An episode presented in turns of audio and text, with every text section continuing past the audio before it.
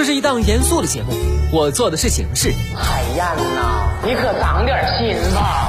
这是一档并不大众的节目，我说的是观点。只要你我让一让，生活真美好。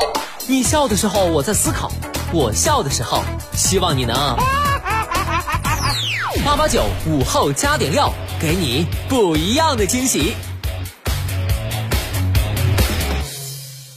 欢迎回来，午后加点料，我是海鹏。近日，民政部发布关于同意将河北省河间市等单位确认为全国婚俗改革试验区的批复。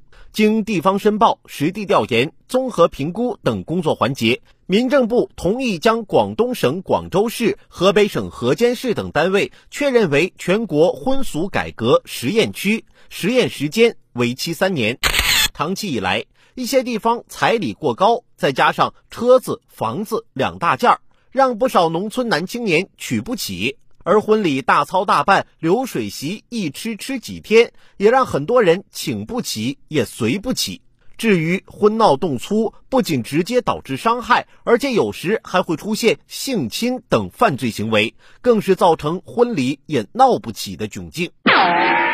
婚俗方面的一些不良做法，到了非改不可的时候。设立多个婚俗改革实验区，可以让不同地方分头改革创新，然后在多个不同方案中优中选优，形成可借鉴和推广的经验。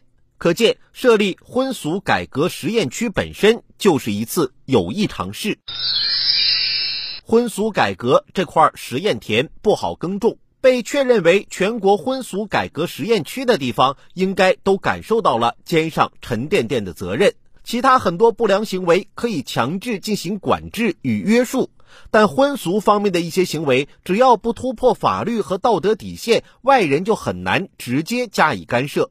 比如彩礼，只要你情我愿，干涉就会缺乏依据；多请几桌客，闹洞房的动静大一点儿，只要不超出限度，也就只能劝说，不好硬性叫停。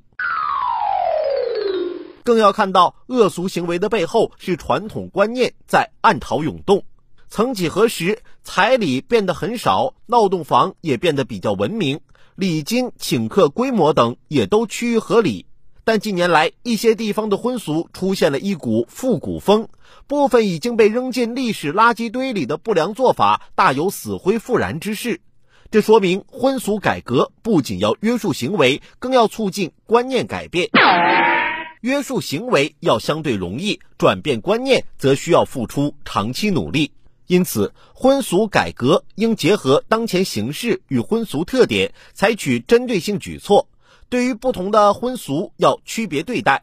比如，收受彩礼若带有强制或半强制性，婚闹若侵犯到他人的正当权利，甚至对他人的人身安全构成威胁等，就可能涉嫌违法。对于此类行为，就应该强制干预。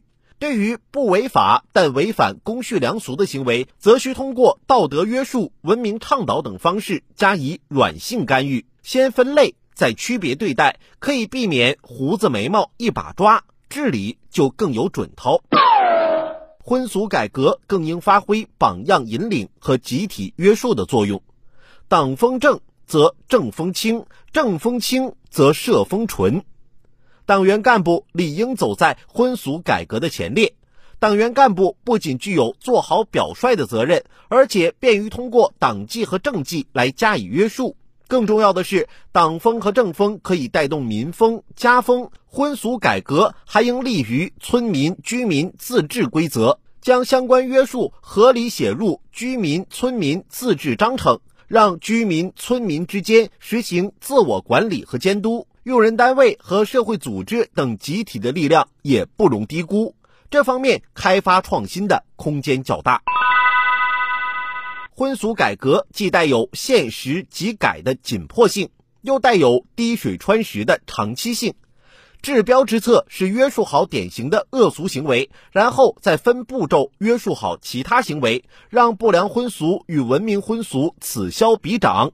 在治本方面，应总结实验区的一些好做法，并形成可复制的治理模式，最终转变一些落后的观念，让文明婚俗新风成为时尚，实现社会管理与个人自觉的统一。